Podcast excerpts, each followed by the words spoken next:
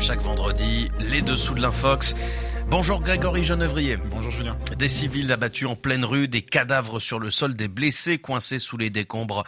Les images d'horreur ont envahi les réseaux sociaux depuis l'attaque meurtrière du Hamas contre Israël samedi dernier. Profitant de l'émotion et de la sidération, certains partagent aussi de nombreux contenus trompeurs une désinformation d'une ampleur sans précédent qui ajoute à la confusion, Grégory. Oui, dès les premières heures de l'attaque, des infox autour des affrontements se répandent déjà sur les réseaux sociaux. Plusieurs vidéos affirment par exemple que le Hamas vient d'abattre des hélicoptères israéliens. Les images sont impressionnantes.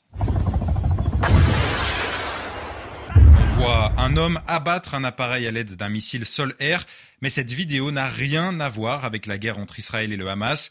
En réalité, elle est tirée d'un jeu vidéo réputé pour son réalisme, un procédé de désinformation déjà largement documenté depuis le début de l'invasion de l'Ukraine. D'autres publications affirment aussi montrer une trentaine de parachutistes du Hamas en plein vol au-dessus d'Israël.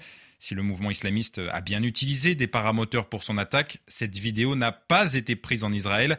Grâce à une géolocalisation de la scène, on sait qu'il s'agit d'un exercice militaire filmé au Caire, en Égypte. Au-delà des affrontements, la désinformation vise aussi les victimes de cette guerre. Pour minimiser le bilan humain de cette attaque, certains internautes avancent qu'Israël mettrait en scène des cadavres. Leur prétendue preuve, c'est une vidéo de 30 secondes. On y voit un jeune homme au sol, entouré de civils et de militaires, en train de faire le mort pendant qu'une équipe de tournage filme la scène. Nous avons vérifié cette vidéo en faisant une recherche par image inversée.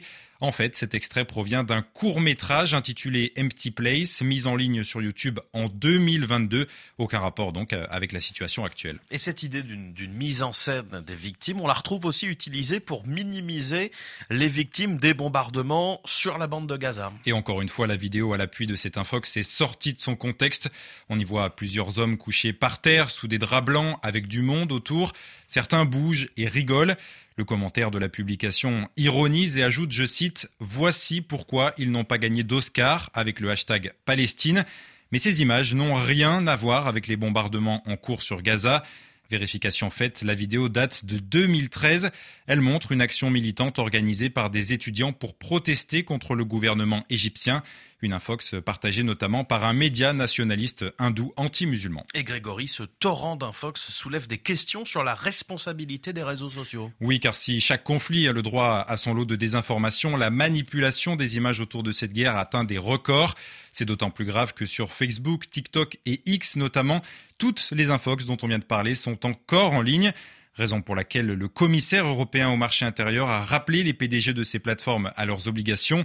Thierry Breton a réclamé la suppression de tous les contenus signalés comme illégaux.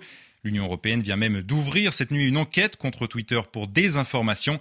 Malgré ça, de nombreuses infox et contenus violents sont toujours à portée de clic. Il est plus que jamais important de faire attention à ce qu'on voit passer. Grégory Genevrier pour les dessous de l'infox. Merci beaucoup.